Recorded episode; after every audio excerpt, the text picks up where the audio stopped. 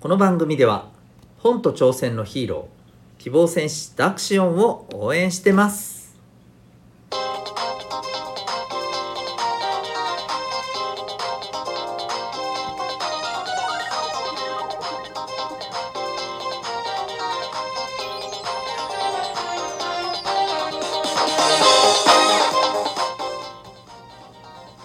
小中高生の皆さん日々行動してますか？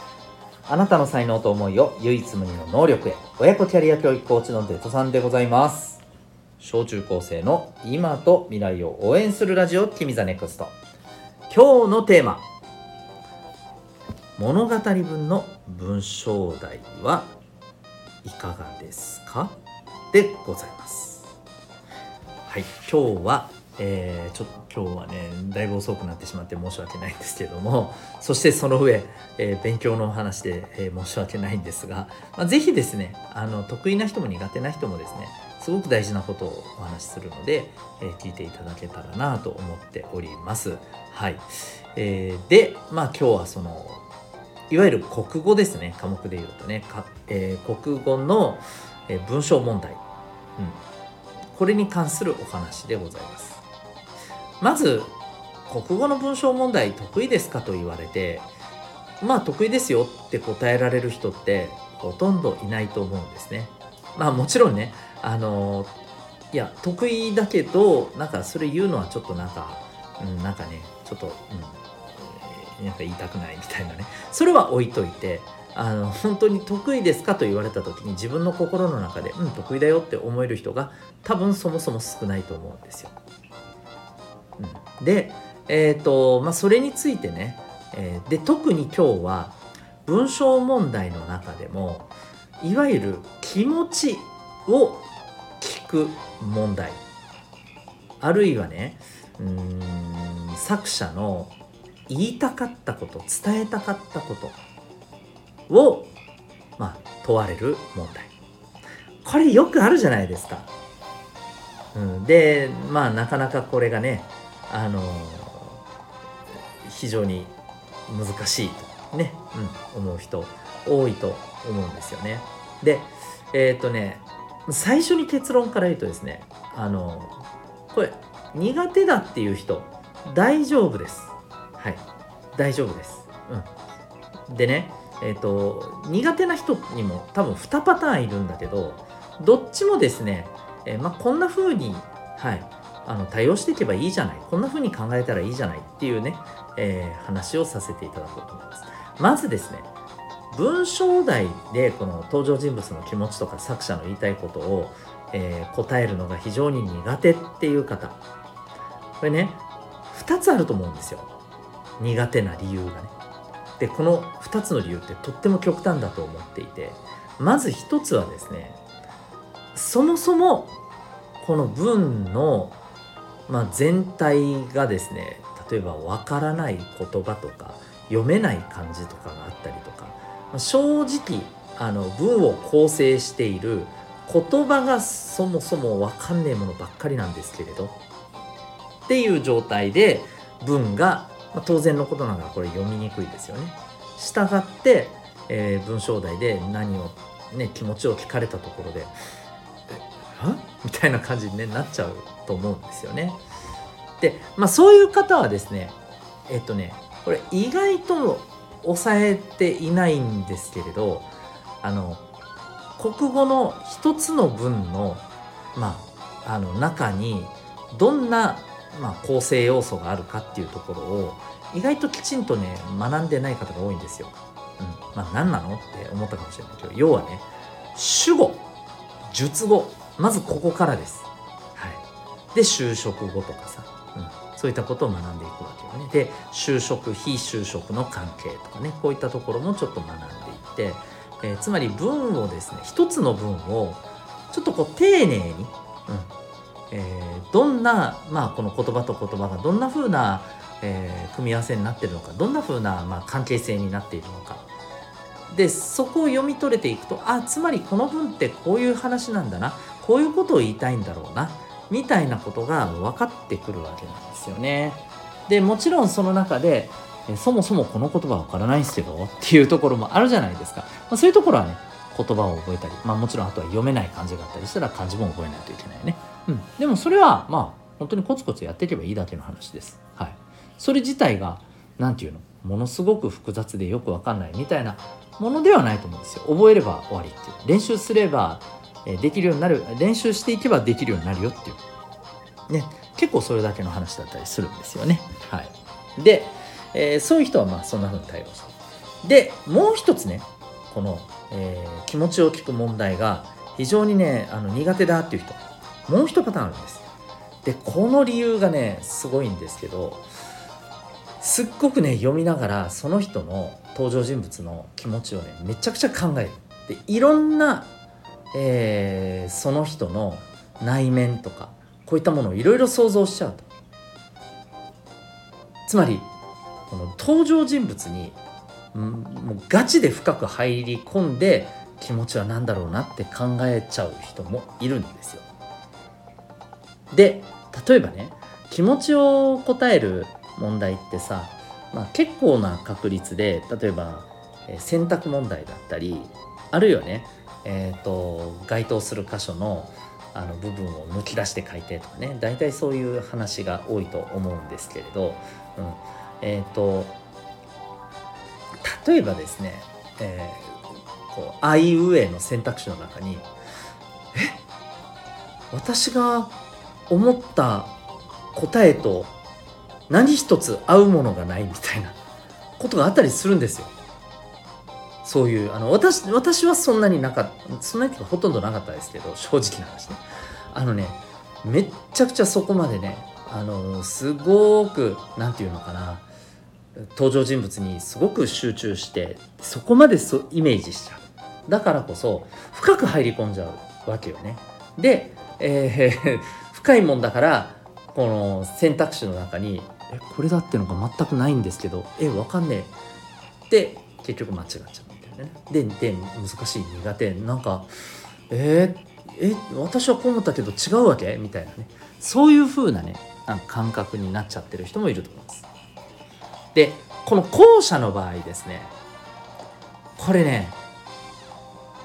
なかなか厄介ですけれどうんとねモードをですね。もっとねえー、入り込まないぐらいでね読んだ方がいいと思います。であとはね文章の中にある、えー、その登場人物のね行動とか表情とか、うん、もうそこに何て言ったらいいのかな裏読みせずにね 深読みせずにねあの素直に受け取って、えー、書いてみましょうという私はアドバイスを大体しています。で要はねえー、今言ったようなパターンの子っていうのはねあのねすごく繊細だったり人の心っていうところに寄り添うのがめちゃくちゃ上手だと思います。だからあのー、例えば国語のこういう問題は解けなくてもね、うんと、実際にその友達との人間関係とかこういったところで、まあ、相手の気持ちを察知するとか感じ取るっていうのがねすっごくうまかったりうますぎて逆になんかすごくあのなんていうのかな、うんまあ、傷つきやすいというかね、うん、ちょっとこうあのそういったことに、えー、その友達からの気持ちっていうのがボーンって出てきた時にそれに対してうってちょっとねあの気持ち的になんかちょちょっと距離を置きたいみたいなね、うん、風にあのストレスに感じてしまったりぐらいにすごく感受性がね豊かだからこそ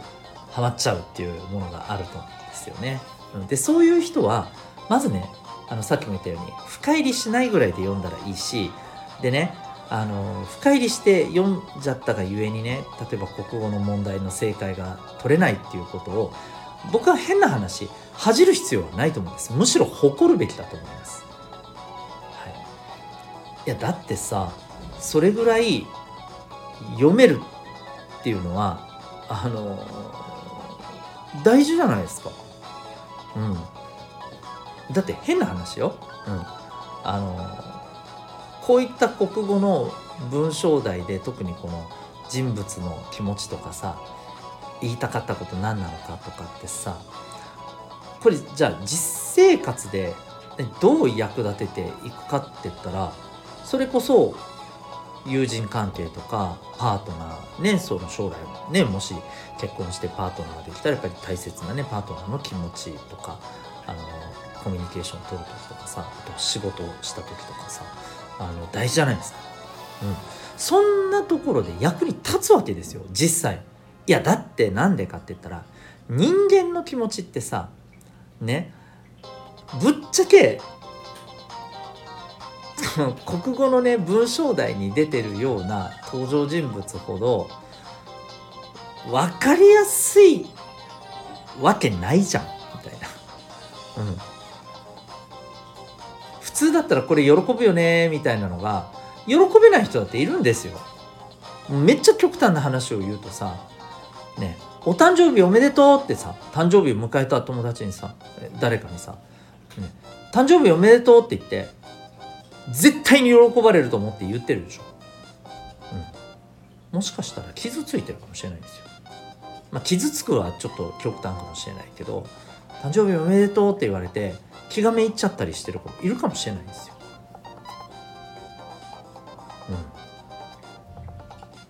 うん。そういうことだってありえるんですよ。うん。だからあのなんかこれを言ったら絶対に喜ばれるだろう。ね。こんな風な感じだから絶対に気持ちはこうだろうってこれ。ちょっと厳しい言い方すると思い上がりですよ思い上がり。うん。だからね逆に気をつけてほしいのはね国語の文章題、うん、めっちゃ得意ですと。余裕ですと。だから結構自分は人の気持ち分かると思います。はい。はい。はい。そこ気をつけましょう。って感じです私からすると。そこ気をつけましょう。そういうのに出てくるようなね登場人物ほど実際の人間単純じゃないよそこんとこちょっと分かっとこう。っていうか